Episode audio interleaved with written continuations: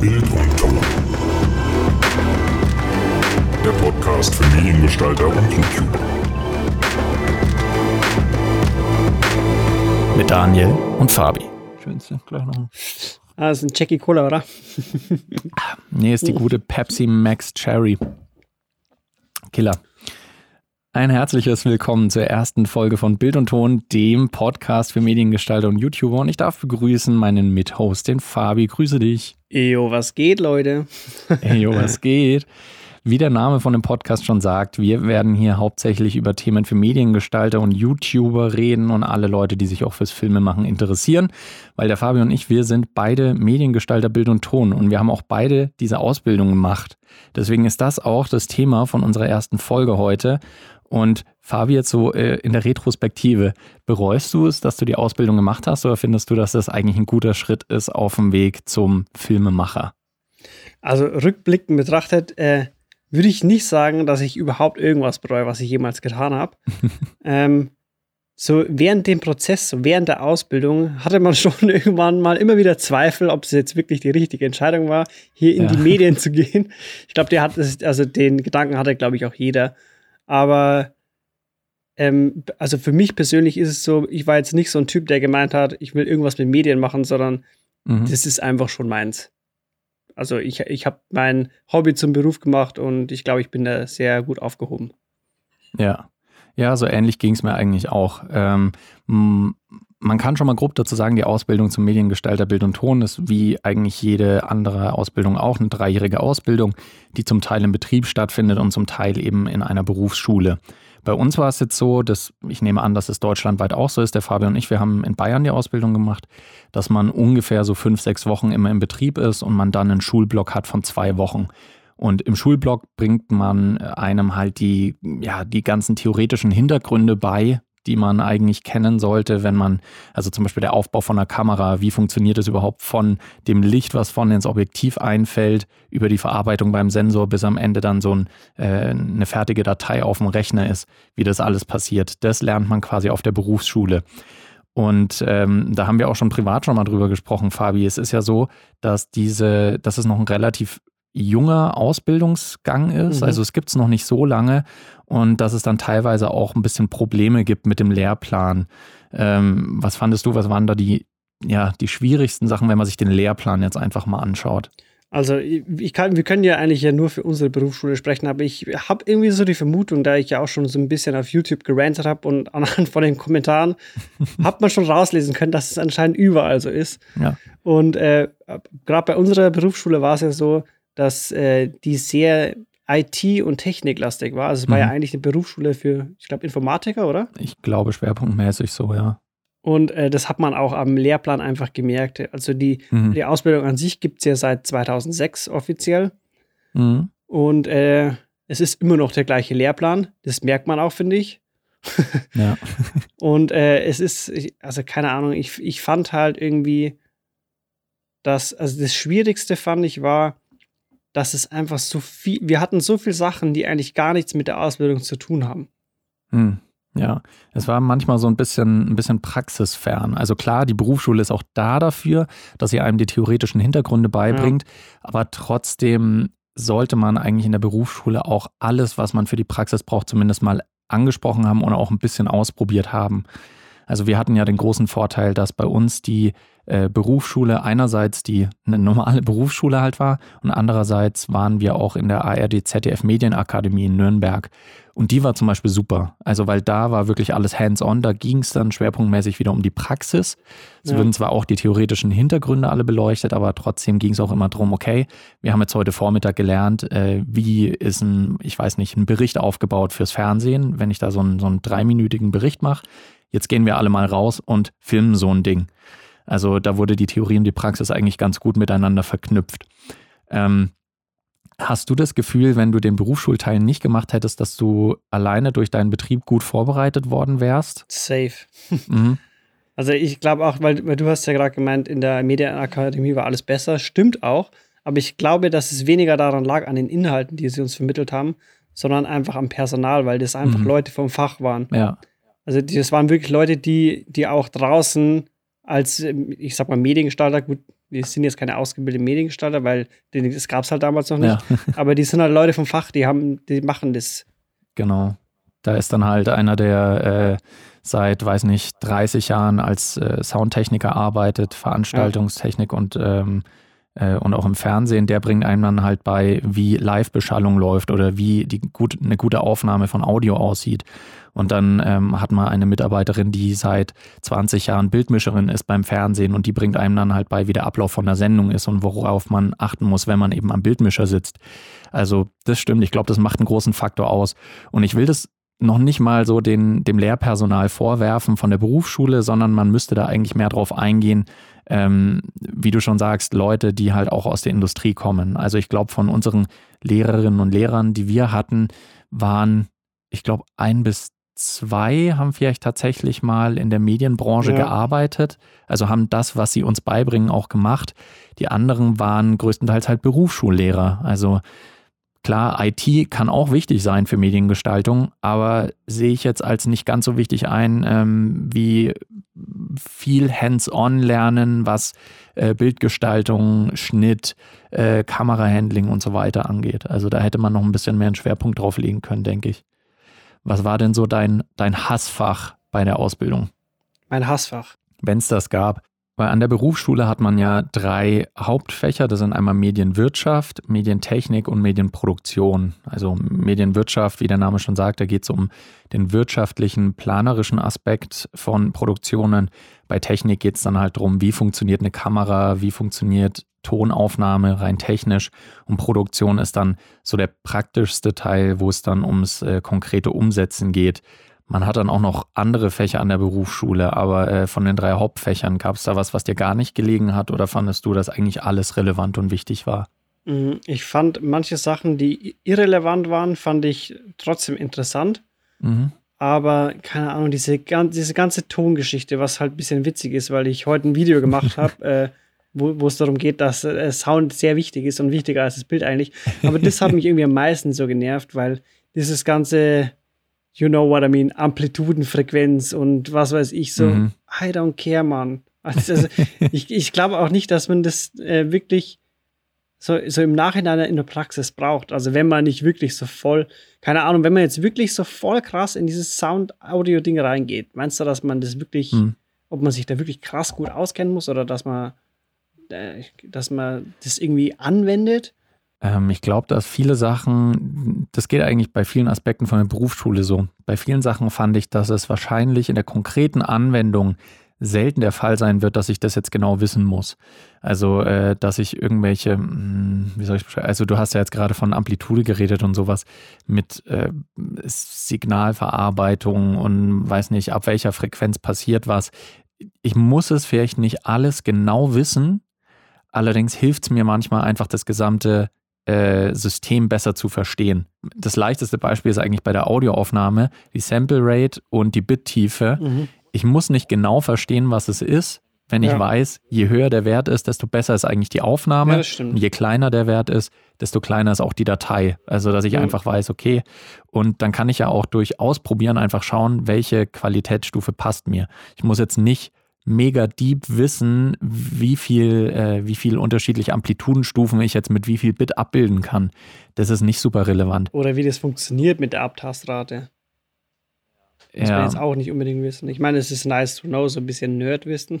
Ja, und manchmal ist es dann halt so, wenn man einen Tonfehler hat, dann kann man vielleicht erkennen, ah, Moment, das klingt jetzt gerade so, das habe ich schon mal irgendwie gehört. Mhm. Ich glaube, meine, meine Sample Rate ist jetzt zu tief oder sowas. Das kann schon sein. Ähm, deswegen ist es so, ja, ich glaube, je mehr man sich mit einem Thema beschäftigt, desto besser ist es, wenn man auch die Basics richtig gut versteht, aber nicht alles wird man absolut anwenden können. Ähm, du hast ja deine Ausbildung bei einem Regionalfernsehsender gemacht. Äh, würdest du das empfehlen für Leute, die die, die, die Ausbildung starten? Mm, teils, teils. Also anfangs habe ich immer gesagt, ich würde jedem empfehlen, zum Regionalfernsehen zu gehen, aber ähm, es kommt ja immer darauf an, was man selbst für Anforderungen hat oder wo man eigentlich hin will. Wenn man jetzt zum Beispiel mhm. ins Radio will, dann macht es überhaupt keinen Sinn, halt die Ausbildung beim Regionalfernsehen zu machen. Ja. Ähm, ich finde, dass man äh, von der Praxis her und routinemäßig lernt man einfach am meisten und am schnellsten beim Regionalfernsehen. Mhm. Ist so, weil die schmeißen dich einfach ins kalte Wasser und du musst halt abliefern. Ja. Ähm, das hast du jetzt bei Adi Media zum Beispiel nicht oder bei Konstantin Entertainment. Da darfst du halt gar nichts Mhm. machen, wie wir ja mitbekommen haben. ähm, aber wenn du jetzt halt, äh, bestes Beispiel, wenn du zum Radio willst, dann bringt dir halt die Ausbildung nichts. Dann musst du halt zum Radio gehen. Ja, also ich habe auch das Gefühl, dass es generell so ist, ähm, dass die Ausbildung nicht zwangsweise gemacht werden muss, um in diesen Bereich zu kommen. Also ich Ja. habe viele Freundinnen und Freunde, die auch im Medienbereich tätig sein wollten, sei es äh, vor, der Kamera, äh, vor der Kamera redaktionell Moderation oder auch die, ähm, die halt Medien machen wollten, einfach als zum Beispiel Produzent oder Kameramensch Mhm. oder was auch immer. Und viele kommen auch über Praktika rein in die ganze Schiene. Also es kann auch funktionieren, dass du, dass du sagst, hey, ich mache ein Praktikum bei irgendeinem äh, größeren Fernsehsender vielleicht und dann ähm, mache ich das wiederholt bei unterschiedlichen Firmen, dann mache ich vielleicht ein Volontariat und zack, in ein paar Jahren bin ich dann auch an der Stelle, wo ich hin will und habe diese Ausbildung nicht gemacht. Also die ist kein kein Zwang in dem Sinne, dass man es braucht unbedingt. Also es ist nicht, du musst, es ist nicht wie bei Medizin, du musst Medizin studiert haben, um Arzt Mhm. zu werden, aber du musst nicht die Mediengestalter-Ausbildung gemacht haben, um Mediengestalter zu werden. Das, glaube ich, ist auf jeden Fall interessant zu sagen. Aber ich glaube, dass die Mediengestalter-Ausbildung hilfreich sein kann. Und wie du auch schon gesagt hast, gerade bei einem Regional, regionalen Fernsehsender wird man gleich ins kalte Wasser geworfen und man muss auch von Anfang an sehr viel machen. Man lernt in sehr kurzer Zeit sehr viel. Man lernt sehr schnell. Aber ich habe das Gefühl, äh, vielleicht kannst du sagen, ob das stimmt oder nicht, dass man, wenn man nicht noch mehr Eigeninitiative zeigt, relativ schnell auch so eine, äh, so eine Decke erreicht, Ja, wo es nee, dann das nicht mehr stimmt. weitergeht. Das stimmt. Das war auch bei mir so der Fall. Ich war ja, ähm, ich war ja da nur ein Jahr, also eineinhalb Jahre, habe ja dann gewechselt zu der internen Produktionsfirma, weil mir das einfach die qualitativen Anforderungen haben nicht mehr dem entsprochen, wie ich mir das vorgestellt habe zu arbeiten. Also Ja. im, im künstlerischen Sinne, sage ich jetzt mal. Deswegen habe ich da auch gewechselt. Ähm, hat sich halt angeboten. Und ich bin da auch bei dir. Ich glaube auch, ähm, das ist so ein Ir Irrglaube irgendwie. Man braucht nicht, man muss nicht die Ausbildung machen zum Mediengestalter. Wir hatten da auch eine bei uns, so eine äh, Mit-Azubine bei uns. Und die, die hatte halt so die Einstellung, sie macht die Ausbildung, damit wir ihr beibringen, wie sie zum Mediengestalter wird. Und ich glaube, Mhm. äh, es ist mehr so, dass, also ich zum Beispiel habe das im Prinzip nur für den Wisch gemacht. So dass du Ja. halt so einen offiziellen Zettel hast, so ich, ich habe ich hab eine Ausbildung. Mhm. Und äh, man hat auch so beim, beim Altersdurchschnitt unserer Klasse gemerkt, dass die meisten, also es war im Großteil so, es waren irgendwelche Studienabbrecher und die haben halt versuch, einfach versucht, irgendwie so, eine, so ein offizielles Ding zu bekommen. So, ich Mhm. habe ich hab was abgeschlossen. Und ich glaube, dass äh, den meisten, die das wirklich dann ähm, auch in Zukunft weiter betreiben werden, sind äh, solche, die das einfach nur machen, um so einen offiziellen Abschluss zu haben. Ich glaube, das ist ein sehr deutsches Ding, weil man das natürlich Ja. gewohnt ist von den ganzen Ausbildungsberufen und auch Studienberufen, dass man halt diesen Wisch braucht, um Ja, reinzukommen. dass das häufig die, die Zugangsbeschränkung ist quasi. Und das ist eigentlich das Gute ja an dieser Medienbranche, du brauchst es nicht. Also jedem ist eigentlich egal, was für Noten du hattest in der Schule und äh, Mhm. wie viele äh, Praktika du jetzt gemacht naja, Praktika vielleicht nicht ist ein schlechtes Beispiel, aber wie viele Zettel und Zeugnisse du einfach hast, sondern was du einfach schon vor Erfahrung gesammelt hast und wie gut du bist. Ja. Also das heißt, wenn du dich bei einer Firma bewirbst als Mediengestalter oder Mediengestalterin, dann musst du die Ausbildung nicht gemacht haben, dann musst du auch äh, nicht irgendwie was studiert haben, sondern du kannst sagen, ja, ich habe einfach, keine Ahnung, drei Jahre lang habe ich äh, äh, YouTube-Videos gemacht, habe dann angefangen und auch beruflich äh, halt dann irgendwie Geld genommen für irgendwelche Produktionen, die ich gemacht habe, Kleingewerbe aufgebaut, ja, ich habe jetzt halt einfach Bock hier zu arbeiten. Das kann alles funktionieren. Du hast gerade schon den Altersdurchschnitt angesprochen. Wir waren ja zwei der Ältesten tatsächlich bei uns in Mhm. der Klasse. Also äh, als ich die Ausbildung angefangen habe, war ich glaube ich 25, 24 oder 25 und Mhm. du warst Ich war 23, 24 sowas, als ich angefangen habe. Mhm. Und würdest du sagen, dass das ein Vorteil war, ein Nachteil oder dass das vollkommen egal ist? Mm, Vorteil, Nachteil, ja, würde ich nicht unbedingt sagen. Also man, man muss, also wenn man gerade bei, bei so ähm, News-Dingern arbeitet, so Radio oder Fernsehen, Mhm. sollte man halt 18 sein, weil man zwingend einen Führerschein braucht. Ja. Aber so allgemein war ich schon immer so der Typ, der ähm, nicht so mit seinen äh, gleichaltrigen Kollegen äh, auf einer Wellenlinie war. Ich war schon immer so, ähm, ich sag mal, zwei Jahre jünger, als ich eigentlich bin. Mhm. Und von dem her habe ich eigentlich auch gut in diese Klasse gepasst. Ja. und ähm, glaube ich jetzt nicht, dass man da wirklich älter sein muss. Wir hatten ja auch welche, die gerade erst frisch mit 17 in die Klasse gekommen sind. Ja. Ähm, aber die haben sich auch gut in die Gruppe integriert. Also ja. von dem her glaube ich, glaube ich nicht, dass man da, dass die Anforderung, also dass es eine Altersanforderung gibt. Aber mhm. ich glaube, es ist äh, vom, vom Bildungs, vom, vom Bildungsgrad her, würde ich mal sagen, ist es für jeden, ich sag mal, der unter M-Zug ist, wird das, glaube ich, echt eine schwierige Sache. Mhm. Weil der Großteil von uns waren ja, wie gesagt, Studienabbrecher oder frisch vom Gymnasium. Und ja. wir, wir, waren, glaube ich, jetzt nicht die beste Klasse. Mhm. Vom, vom Notendurchschnitt her, meine ich jetzt vom theoretischen. Ja. Also die Anforderungen sind schon, schon hoch, würde ich sagen. Ja, ich glaube, das war auch das Schwierige für die Schule, ähm, beziehungsweise fürs Lehrpersonal, weil halt die äh, die Klasse in der Regel so bunt durchgemischt ist. Also ja. das ist eigentlich deutschlandweit gleich. Es werden bevorzugt Leute, die schon volljährig sind, genommen für diese Ausbildung, wie du schon gesagt hast, wegen unter anderem Führerschein und auch, wenn man vielleicht mal abends oder nachts irgendwas mhm. äh, filmen muss. Genau, da ist es einfach weniger Problem, wenn du volljährige Leute hast. Das heißt, wahrscheinlich ist der Durchschnitt von dieser Ausbildung auch so um die 20, vielleicht sogar knapp ein bisschen drüber. Also mhm. äh, ich hatte erst befürchtet, dass ich da jetzt in die äh, Berufsschulklasse komme mit lauter 16- und 17-Jährigen und mich dann irgendwie mit denen verstehen muss, aber das war überhaupt nicht so. Also der Altersschnitt war wirklich äh, so knapp bei 20 oder knapp drüber. Und du hast dann, wie du es auch schon gesagt hast, Leute von unterschiedlichsten Bildungswegen, die sie vorher hatten. Also manche sind jetzt vielleicht gerade mit der, äh, mit der Mittelschule oder Realschule oder Gymnasium fertig gewesen, haben gerade ihr Abi gemacht. Und manche haben vielleicht schon ein Studium äh, entweder abgebrochen oder sogar durchgezogen. Und du musst jetzt irgendwie schaffen, das Niveau vom Stoff her so zu machen, dass alle mitkommen, dass es für alle verständlich ist, aber dass du auch nicht die Hälfte der Klasse verlierst, weil alle sagen, hä, was ist denn das jetzt für ein Scheiß?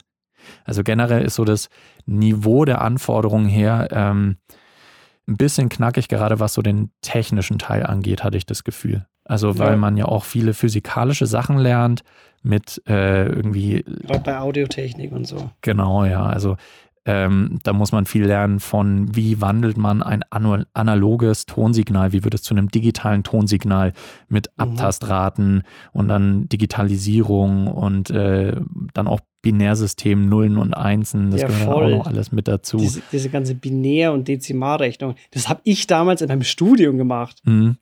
und das, das, das fand ich damals schon so krass, so, dass das in der, in der Ausbildung eine Anforderung ist, die du im Prinzip eigentlich mit 15, 16 nach, der, nach deiner Hauptschule machen kannst, ja. dass der Stoff drankommt, der halt auf, auf Universitätsniveau ist im zweiten Semester. Ja, das, ja, das, das stimmt schon. Also äh, ich will jetzt auch nicht äh, die Zuhörerinnen und Zuhörer, die sich überlegen, abschrecken. Wenn ihr in Physik absolute Pfeifen seid, man kommt da schon durch. Ja, so ist es nicht. Vor allem, wenn man keinen allzu hohen Anspruch hat, wenn man sagt, ja, ich hau mich da irgendwie mit meinen, mit meinen Dreiern durch, das geht schon. So ist es nicht. Also der, Ach, Vierer und, und, und äh, ich glaube Fünfer. So, wir, wir, sollten vielleicht an diesem Punkt gleich mal anmerken, dass ähm, ich glaube, die, die kompletten Noten von der Berufsschule zählen überhaupt nicht zum Endergebnis der Prüfung hinzu. Also es ist im Prinzip voll für die Katz, was ihr da macht. Ja. in der Berufsschule. Ich glaube, man darf halt nur nicht äh, irgendwie einen Sechser haben oder so, oder?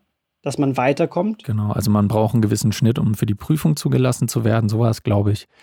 Aber im Prinzip in die Endnote fließt es nicht mit rein. Aber es ja. gibt am Ende zwei unterschiedliche Noten. Einmal gibt es halt eure Abschlussnote von der Berufsschule, also was ihr halt in der Schule für Noten gemacht habt, und dann von euren Abschlussprüfungen. Die Abschlussprüfungen finden in den äh, drei vorhin schon genannten Fächern statt, also in Medienwirtschaft, Medientechnik und Medienproduktion. Und äh, Sozialkunde, Sozialkunde war, glaube ich, noch dabei. Und Englisch. Und Englisch, genau.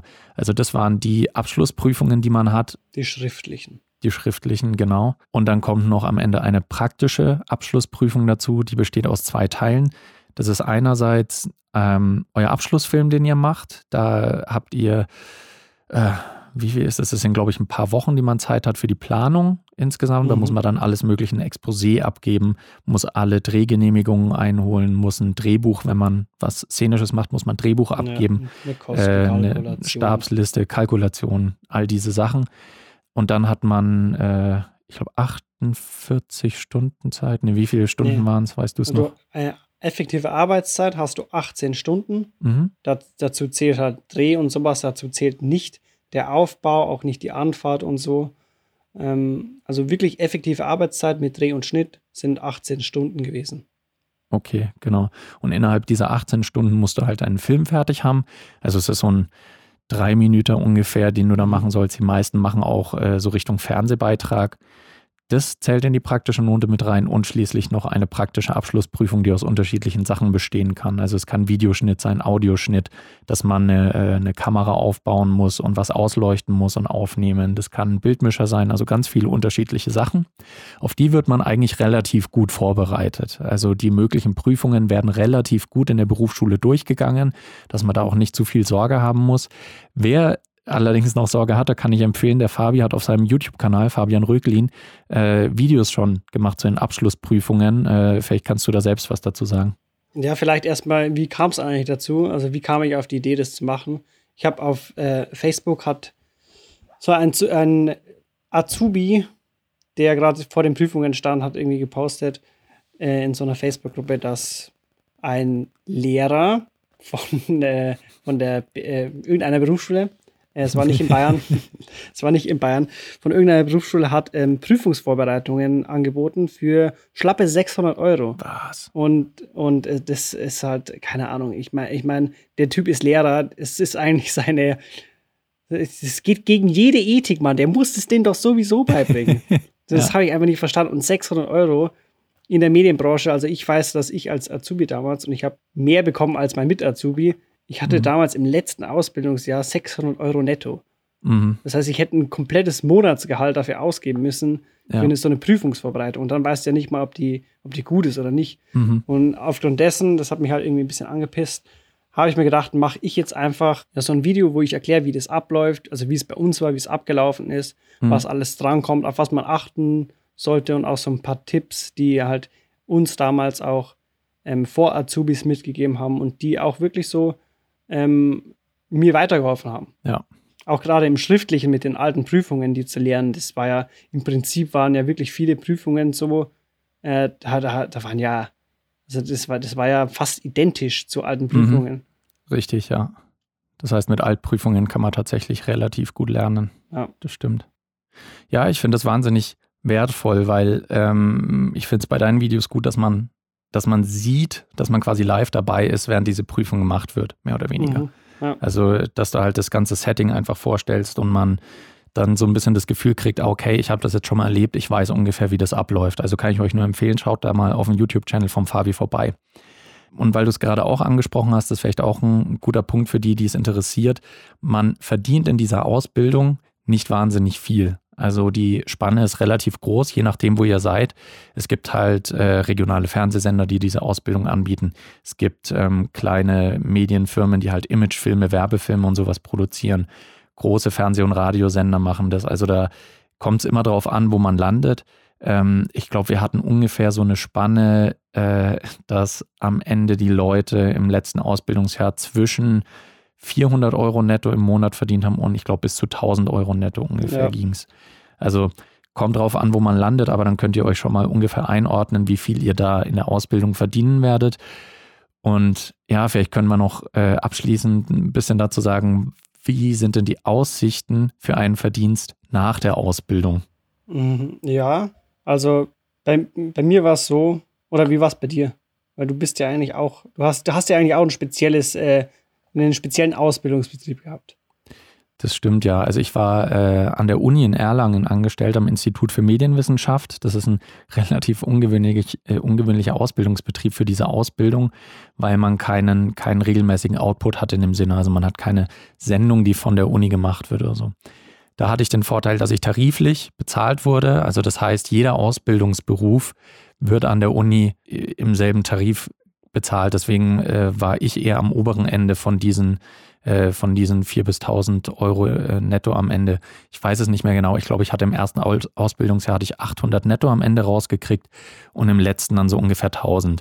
Ähm, und danach wurde ich dann auch vorerst übernommen. Ähm, ich bin allerdings nicht so lange da geblieben, weil das, waren, das war kein Posten als Mediengestalter, den ich da kurzfristig übernommen habe. Ähm, ich glaube, man kann in etwa rechnen mit einem Lohn, dass man netto zwischen 1300 bis 2000 Euro, wenn man es sehr gut erwischt, nach der Ausbildung rausgeht. Ähm, natürlich ist die Preisspanne, was man alles verdienen kann, ziemlich groß. Von ich arbeite in einem sehr kleinen Medienbetrieb und, äh, und mache da halt die typischen Mediengestalteraufgaben, Kameraführung, Tonaufnehmen, Schnitt, fertig zur Sendung.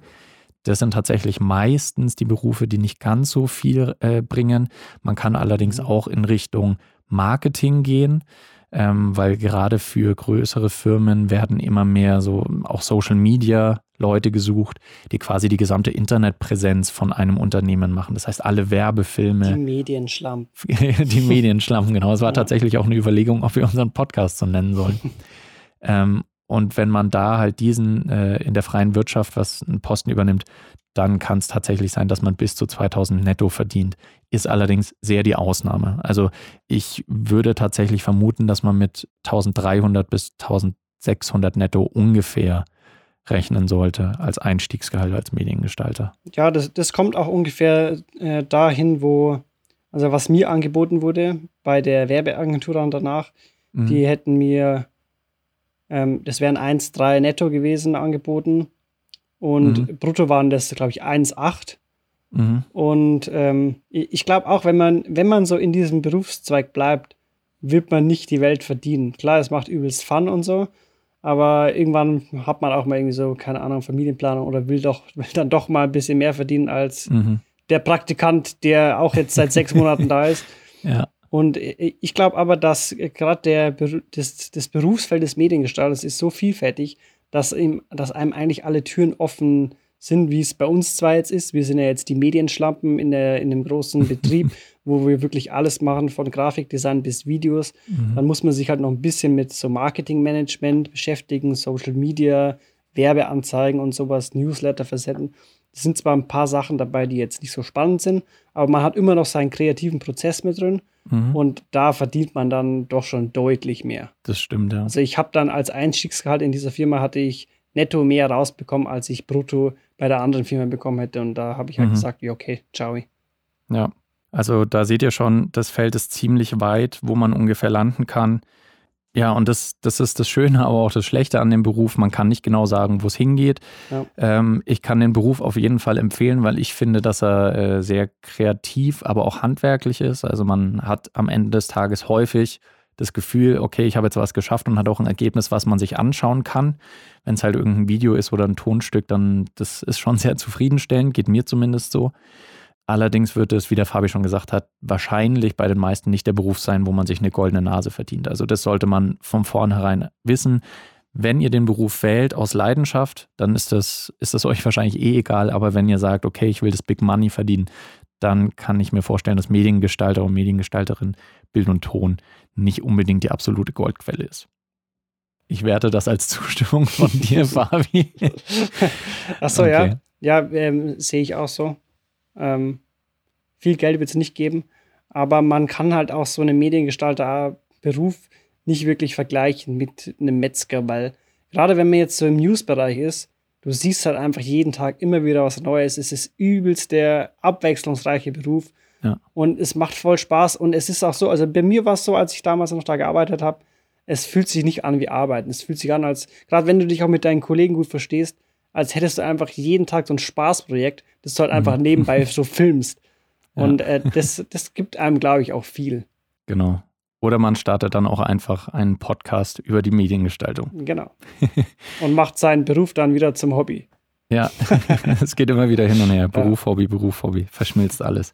Ja, das war es tatsächlich jetzt schon mit unserer ersten Folge rund um die Ausbildung zum Mediengestalter Bild und Ton. Wenn ihr irgendwelche Fragen habt, könnt ihr euch gerne äh, über Social Media an uns wenden. Ansonsten freue ich mich schon auf die nächste Folge. Fabi, es war mir ein Freudenfest und äh, ich freue mich auf die nächste Folge mit dir. Ich mich auch. Ciao, Leute. Ciao.